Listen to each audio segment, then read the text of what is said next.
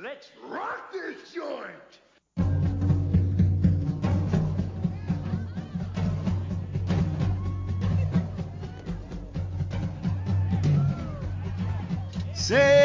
Sejam bem-vindos, meus caros amigos analistas do comportamento. Eu sou Ian Valderlon e de perto ninguém é normal. Imagine o casal. Pegou, Amanda? Pegou, Amanda? Hum, Bom, Peguei, peguei, peguei. é isso Razão. aí. Foi- Quando a gente começa. foi pra ser nossa. Mas tem, Maia. Todo mundo aqui é, é das antigas. Quando a gente começa a encontrar esses detalhes, né, pessoal? Às vezes faz diferença. Oi, pessoal, aqui é o Maia e terapeuta de casal mete a colher.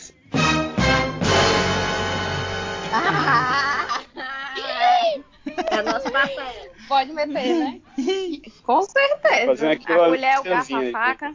Exatamente. Aqui é o Pedro e ainda bem que eu não tenho ninguém pra mim mesmo, né? Ah não, pera.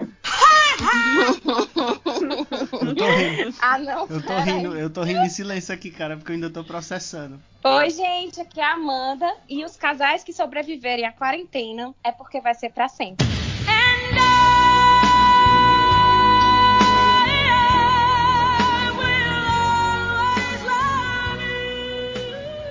Oi, gente, aqui é a Camille e os casais não eram família antes, eram gente desconhecida que se torna família. Esse antes, Camille, é o quê? 20 anos atrás, 30 anos atrás? Como é o antes da quarentena? É, essa é uma frase de Walter Ugumãe no livro O Paraíso São os Outros. E é uma história narrada por uma criança e ela vai falar sobre como ela aprendeu o que é amor. E aí eu acho que o que o autor queria abordar era exatamente é, é, o casamento nada mais é do que é, a união de duas pessoas com valores, né, experiências de vida diferentes. Então, pertencentes a duas famílias distintas que vão formar uma nova família. Cara, a negada eleva o nível aqui de um jeito, né, mano? Ave Maria, gente só falando besteira aqui. Não é? pois é.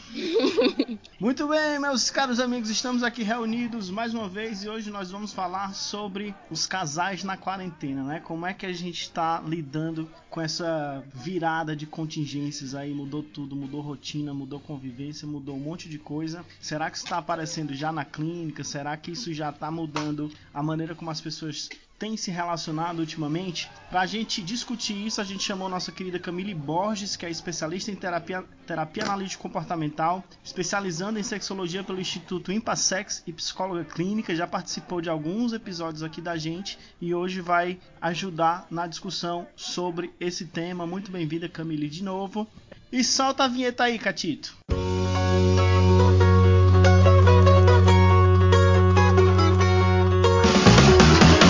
Ceará Cast, o seu podcast de análise do comportamento feito com a gaiatice cearense.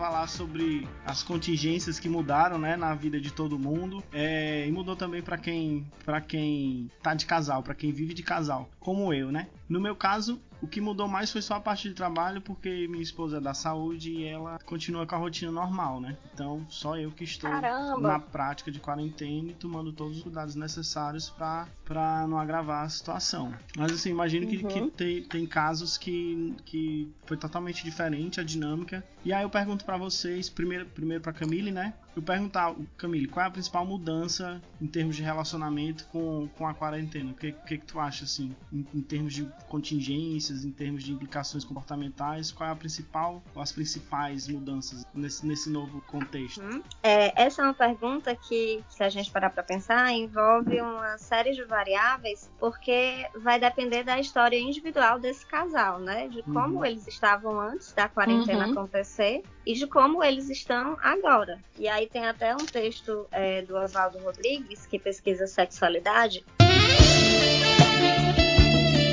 ele fala direcionado para a sexualidade, mas ele cita outros fatores, né? Outras variáveis, que são é, estresse, ansiedade, é, crenças de cada um. É, se um desses casais faz ou não faz, desses membros da DIAD, desculpa, faz ou não faz abuso de alguma substância específica, se isso piora ou não piora. Ele não está falando sobre quarentena, ele está falando sobre casais que estão com alguma demanda sexual, né? E o que ele discute Uhum. é, não tem como avaliar só a parte sexual. Então, se a gente parar para pensar sobre quarentena também, não tem como a gente avaliar só é, a questão do, do enclausuramento. Acho que é importante a gente avaliar como esse casal estava antes de tudo isso acontecer. O que é que vocês acham? Eu concordo. Porque quem tava brigando vai, vai piorar, porque a convivência aumenta, né?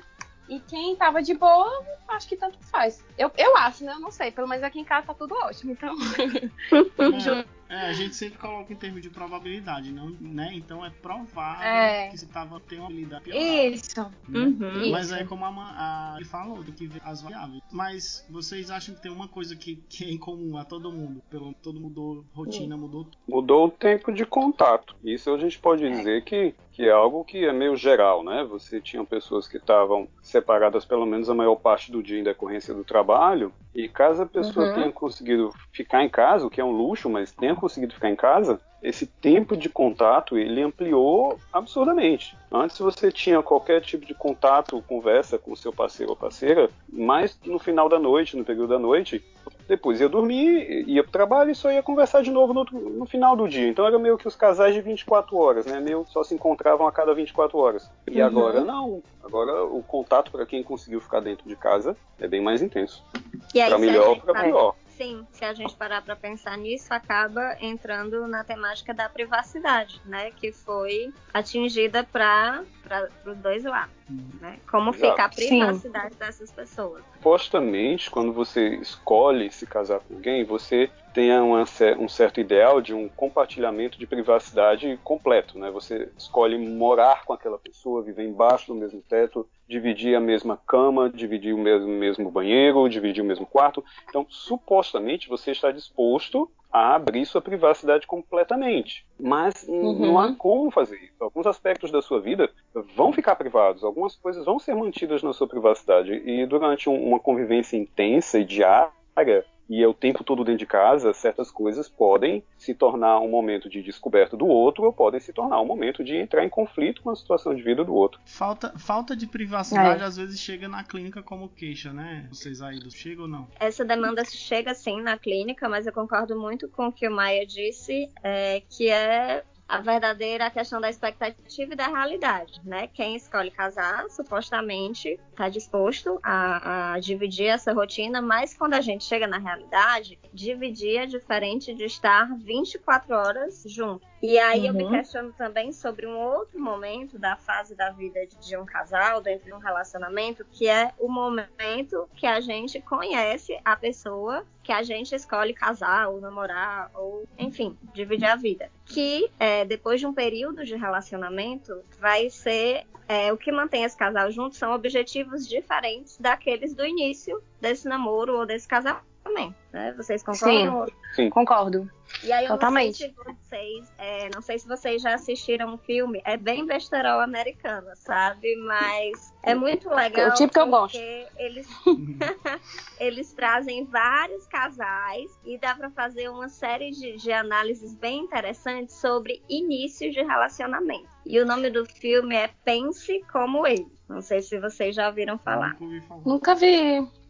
É bem engraçado. Acho que é ótimo para esse período de quarentena, no sentido de é, a gente precisa inserir umas coisas mais leves no meio da nossa rotina que a gente não precise pensar tanto e se questionar tanto, porque, de modo geral, a quarentena já, já tem feito isso com a gente, né? A gente tem recebido uma Sim. avalanche de notícias boas e notícias ruins. E a proposta do filme é, é uma comédia, onde apresenta um, um grupo de amigos homens falando sobre os primeiros encontros deles com um grupo de mulheres. E depois mostra a visão dessas mulheres sobre como é o primeiro encontro delas com esses homens. E aí Que legal. é muito, muito, muito legal essa parte da, da visão de mundo diferente, que eu acho que é um pouco sobre isso que a gente falou no começo. Que dentro de, de uma história, de um casamento, tem duas vidas diferentes, com comportamentos aprendidos diferentes, valores diferentes e visões de mundo diferentes. Uhum.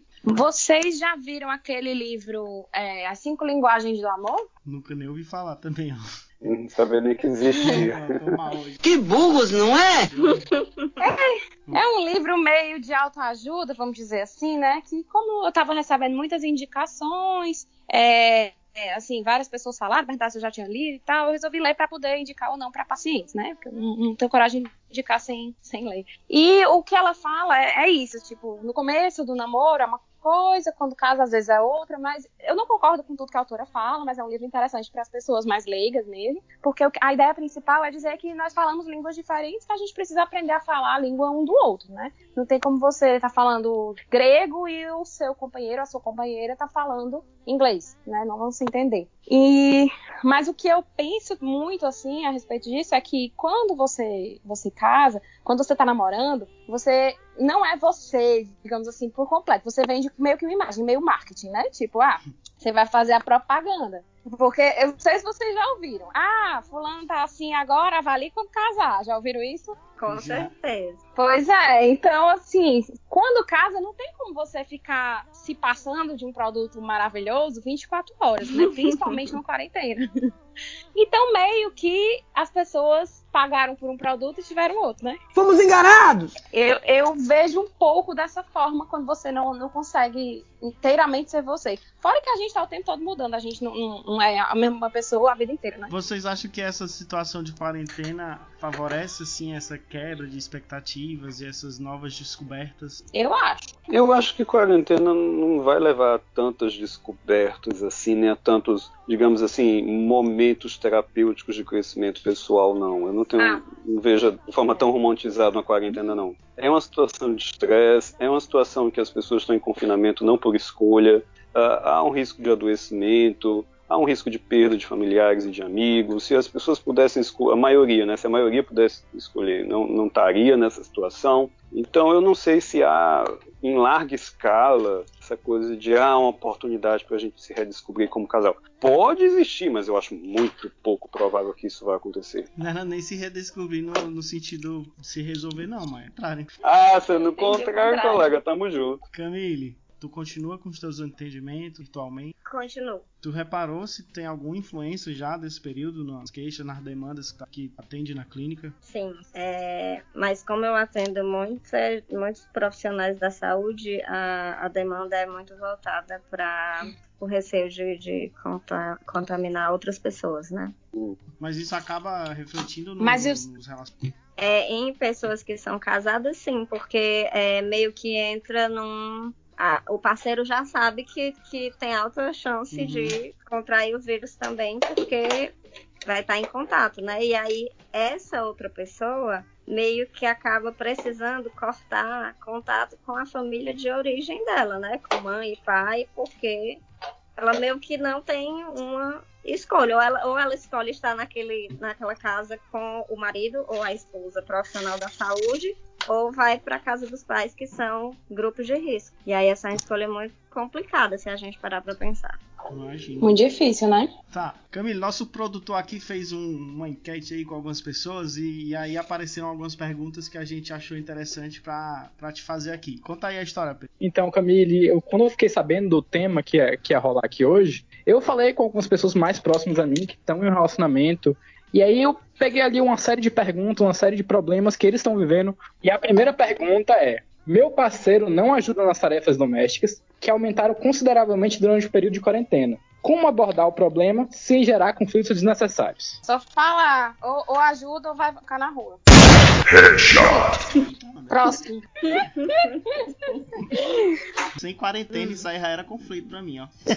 É mesmo. É o que a Camille colocou, essa questão já existia de antes, só que agora está mais visível. E eu acho que a, a parte que a gente precisa pontuar nessa pergunta é tirar essa palavra ajudar. Porque Adorei. é, a gente precisa pensar em divisão de tarefas. Massa. Né? Claro que às vezes tem um dos parceiros que está trabalhando fora e o outro não. E aí essa, essa divisão de tarefas pode ser feita é, conversando entre o casal de uma forma justa. Mas eu me questiono muito sobre como era antes essa divisão. Em algum momento é, ela já existiu na história desse casal, porque quando a gente coloca a palavra ajudar, a gente está dizendo que a obrigação é minha e que essa pessoa está me fazendo um favor. E não é isso, Uhum. né? Porque os dois moram nessa casa.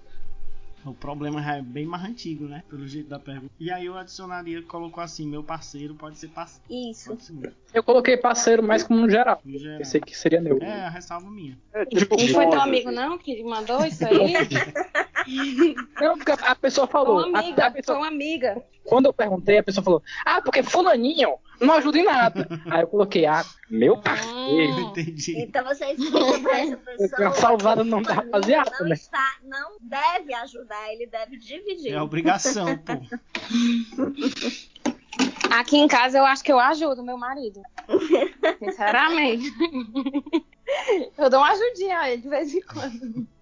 Ele faz muito mais coisas do que eu. Que ele não escute esse, esse podcast. Mas é consenso, Amanda? Ou é ou não? Isso. Se for consenso, pô. Às vezes é enrolando necessário. ele, né? né? É a verdade que acaba com todos os relacionamentos. Inclusive o meu. É a mentira que mantém o casal junto. Brincadeira, não enrolo ele, não. É, é necessário algumas vezes. E Eu tô assim brincando, vai. é bem divididozinho, né? É, é consenso e é dividido, realmente. Funciona, viu, gente? Existe isso, tá? Exijam. Não, No, no, no caso é uma, é uma questão básica de organização mesmo, né? De fazer um acordo e cumprir o Uhum. acordo. Exatamente. Certos assuntos ah, não são conversados desde um período de namoro porque, na nossa cultura, não são considerados apropriados para o namoro, não são considerados românticos. É o que acontece, por exemplo, com a questão do dinheiro. Muitos namoros vão meio que se acontecendo de uma forma que quem vai pagar o quê, quem vai pagar como, quem paga mais, quem paga menos, ou se divide sempre. Esse tipo de papo, que parece um papo de dois sócios de uma empresa, na nossa cultura, é muito mal visto para um namoro. Se você inicia um, um namoro e chega para parceiro ou para parceiro dizendo, olha, vamos conversar sobre dinheiro, como é que a gente vai pagar as nossas contas de casal, isso é muito Uhum. mal visto. A mesma coisa com tarefas domésticas, com cuidado com o carro, Rotina. com quem vai cuidar da pelada do casal como imposto de renda, rotinas administrativas de uma convivência de duas pessoas adultas. Isso não é tido como algo romântico. É tido pelo contrário, como alguém que está deixando o romantismo para fora do relacionamento. É muito mal visto dentro de casal na nossa cultura. Ou como alguém muito exigente. Ah, você tá sendo muito exigente, tá querendo combinar isso aí, já tá, já tá pensando nisso, nem casou ainda. Mais uma vez, né? Nem casou ainda. E diante de uma quarentena, a gente tem uma mudança de contexto que exige novos acordos. Então, algumas questões dos acordos prévios que funcionavam antes, talvez precisem ser renegociados na mesa. Ou seja, senta Uhum. os dois, vamos conversar, olha, mudou a- a- a- o tempo que as crianças estão em casa, mudou a dificuldade para ir no supermercado, mudou a maneira como a gente lida com as contas, porque às vezes um não está conseguindo dinheiro porque tinha um comércio e o comércio teve que fechar as portas, então você vai ter que pagar contas que antes você não pagava. Então vai precisar de uma série de novos acordos de convivência que, dependendo de como o casal esteja, isso pode ser visto como algo natural, ou dependendo de como o casal esteja, isso pode ser fruto de novos conflitos. Um membro do casal pode dizer: olha, a gente sempre teve eh, esse acordo, sempre eu paguei isso, você pagou aquilo. Mas agora a gente se lascou porque eu não estou podendo colocar dinheiro dentro de casa. Aí você não quer pagar? Como é que é isso?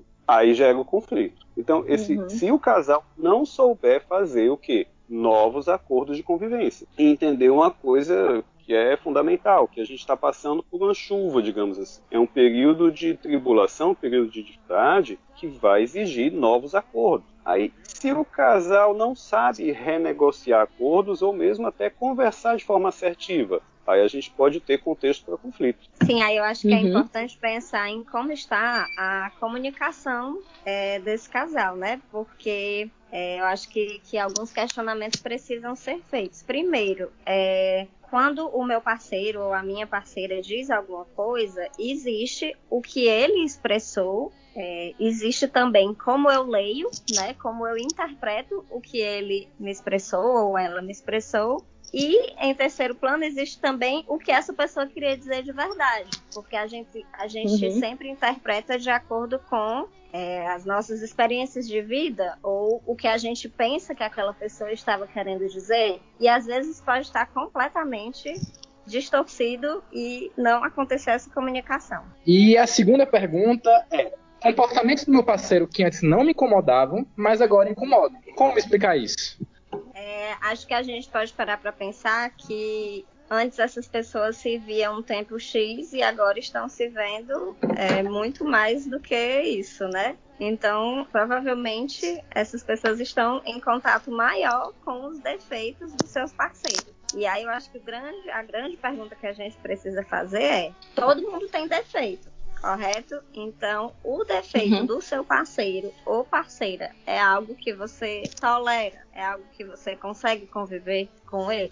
Isso me lembra um conceito de somação temporal dos estímulos subliminares. Ou seja, você tem um estímulo que está abaixo do limiar de irritação, que ele sozinho, uma vez na vida, a pessoa nem nota que aquilo está ali. Mas se ele acontece de novo, de novo, de novo, fica martelando, martelando, martelando, martelando, aí passa do limiar para irritação e você tem a resposta emocional. É aquela história, né? De ah, você ficar tocando um sino uma vez por dia, beleza, mas tocar de minuto em minuto você não aguenta, né? E aí, Exatamente. como é que a gente resolve isso? Como é que a gente maneja? Volta pro diálogo? Joga o sino fora. Não, Tô brincando. porra. E aí, Camila, o que, que tu acha? Como é que a gente resolve essa situação? Se acontecer. É, eu não gosto de pensar na palavra resolver. Tá. Eu gosto de, de pensar é, na palavra é, refletir sobre como estava essa relação e como ela está agora. Será que antes estava bom e agora piorou? Terceira pergunta é: apesar de passar todo o tempo em casa, não posso dedicar todo o tempo ao meu parceiro, pois ainda tenho atribuições de trabalho ou estudo e ele não está sabendo lidar com isso. Se a gente parar pra pensar, é, não tem como a gente dedicar todo o nosso tempo ao nosso parceiro, né? Porque antes disso tudo acontecer, é, essas duas pessoas já tinham suas rotinas e esse casal pode estar com dificuldades para adaptar essa rotina para o contexto de casa, né? Onde, onde eu tenho meus horários de trabalho, onde eu tenho o meu horário de lazer individual, porque se a gente parar para pensar também, é, mesmo estando em casal, às vezes a gente sai sozinho,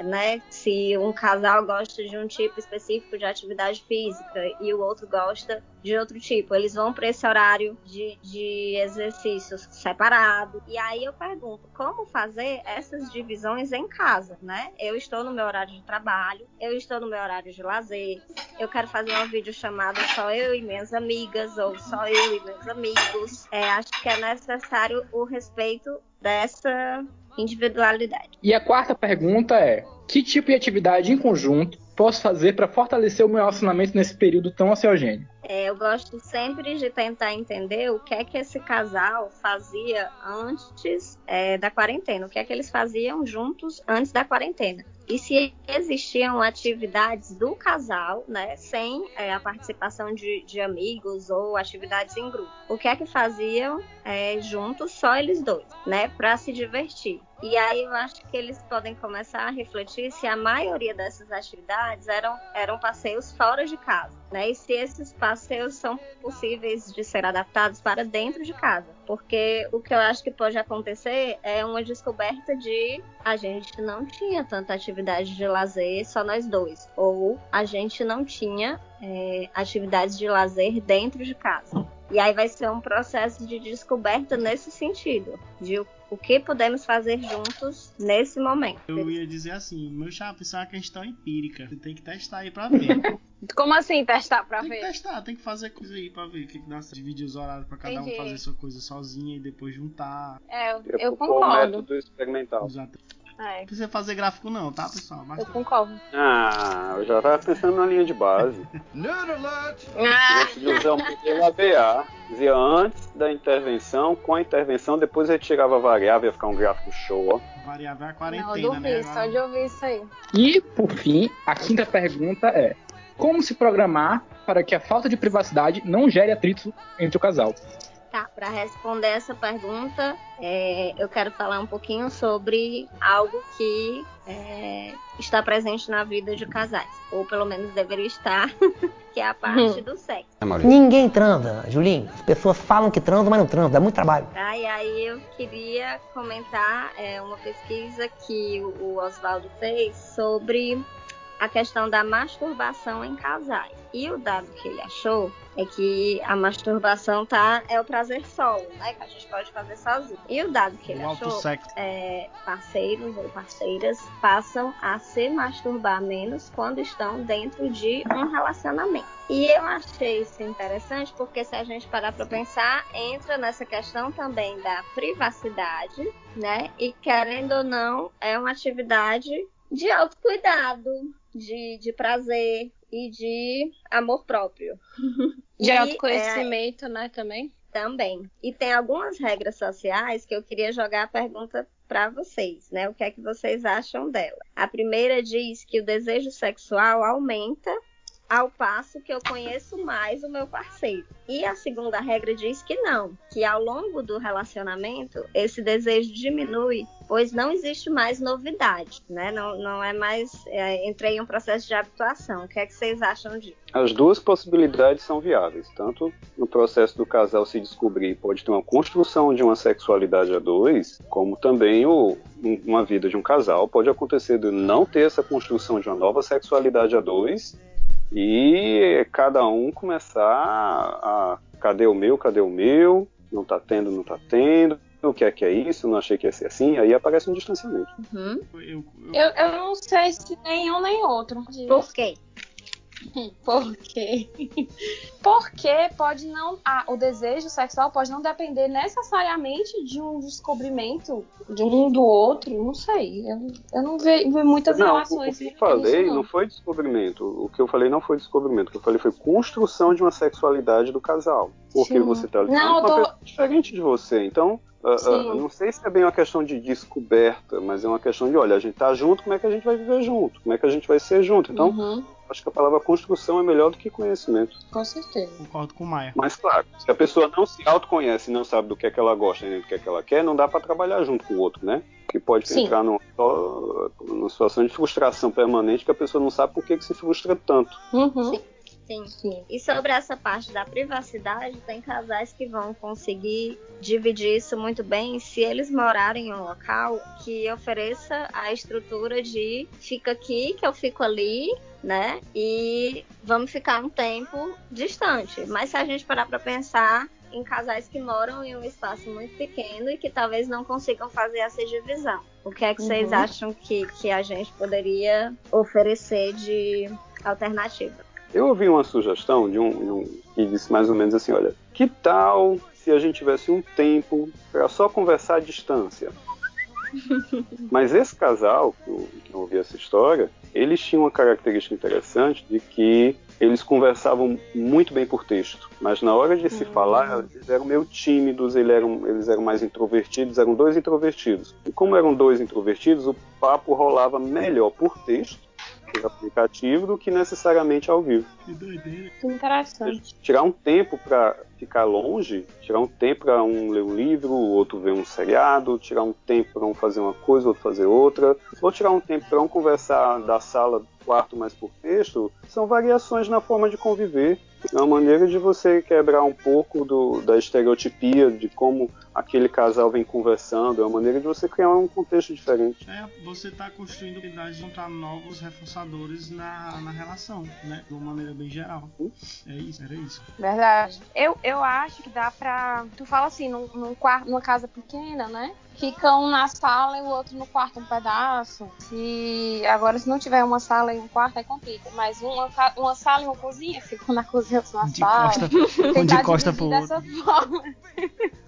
se, tiver, se for um, um aqueles quartos estúdio, que é uma casa estúdio só, aí eu não sei não, cara. Aí vai um ficar embaixo do lençol e o outro do lado de fora do lençol. E, e é interessante que não se confunda, eu preciso do meu momento de ficar só, preciso do meu momento de privacidade com eu não gosto de, de conviver com você. São duas Ah, coisas super diferentes. importante. Muito diferente, porque pode ocorrer, por exemplo, de um membro do casal precisar do seu tempo só e o outro entender, Uhum, não quer ficar comigo, não gosta de mim, passa muito uhum. tempo lendo, passa muito tempo não sei o quê, porque não me ama. Então é entender que cada pessoa tem, às vezes, seu tempo de convivência com outro, que às vezes não, não quer ficar o tempo todo junto. Começar a analisar muito as diferenças dentro de do- duas pessoas que querem viver juntas. Se a gente não foca no trabalho com a diferença, é, fica muito difícil sustentar o relacionamento. Sim, concordo. Sim. E sobre essa parte da privacidade também, eu fico pensando em casais onde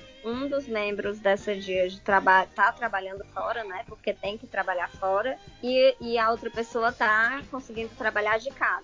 Essa pessoa que tá trabalhando de casa, se a gente parar pra pensar, ela já tá tendo o, o momento de privacidade dela, porque ela vai ter os intervalos. E a pessoa que está trabalhando fora, se a gente parar para pensar, talvez não tenha esse momento de privacidade porque está trabalhando e aí sai do trabalho e vai para casa. E às vezes quando chega em casa, quer essa coisa mais sozinha, quer um momento só dela, que o parceiro que está trabalhando de casa pode não entender porque está vivendo uma situação diferente. né? E aí acho que é Uhum. importante a gente ficar atento a- ao contexto de cada um, ao que cada um está vivendo. É muito uma questão assim de, de, de você, de, de, certo, de certa forma, tentar entender sempre o lado do outro. Envolve muita empatia, pelo que, pelo que eu vejo, assim, né? É, sempre tentar pensar um pouco também na perspectiva da outra pessoa e tentar entender o que ela tá falando sem julgar e pronto. Não vai julgar o que a pessoa tá fazendo e acabou. Você vai,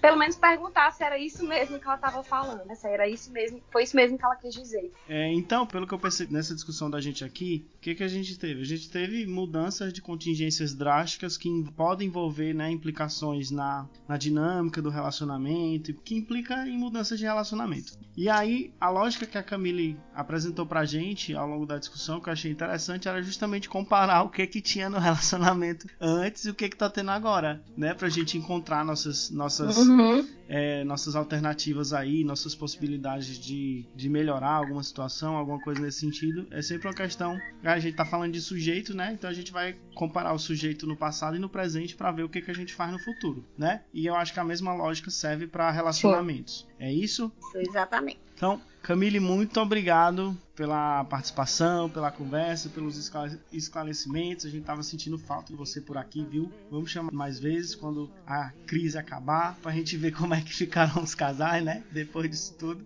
É, então, pessoal, a gente vai deixar aí no post pra vocês o episódio 35 do Aceracast, que a gente de amor e sexo com o Oswaldo Rodrigues, que foi citado aqui várias vezes, né? Maravilhoso. Uso maravilhoso. A gente vai deixar o link do filme Pense Como Eles, que a Camille Borges indicou. Obrigado a vocês que participaram, pessoal. Muito obrigado a vocês que ouviram aí esse podcast. Não esqueça de comentar aí nossas redes sociais, compartilhar com os amigos. Escute se vocês estão percebendo essas mudanças nos relacionamentos de vocês, nas pessoas que vocês conhecem. E a gente se ouve no próximo A Ceará Cast.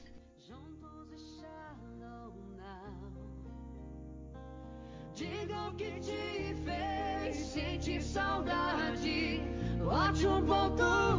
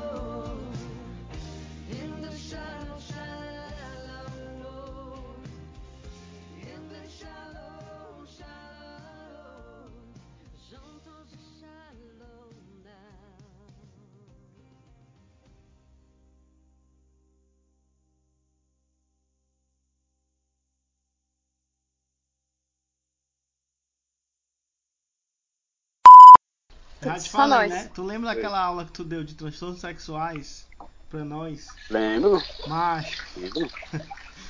foi foda, ó. O que que tu fez, Ian? Eu ri muito, velho. Hum.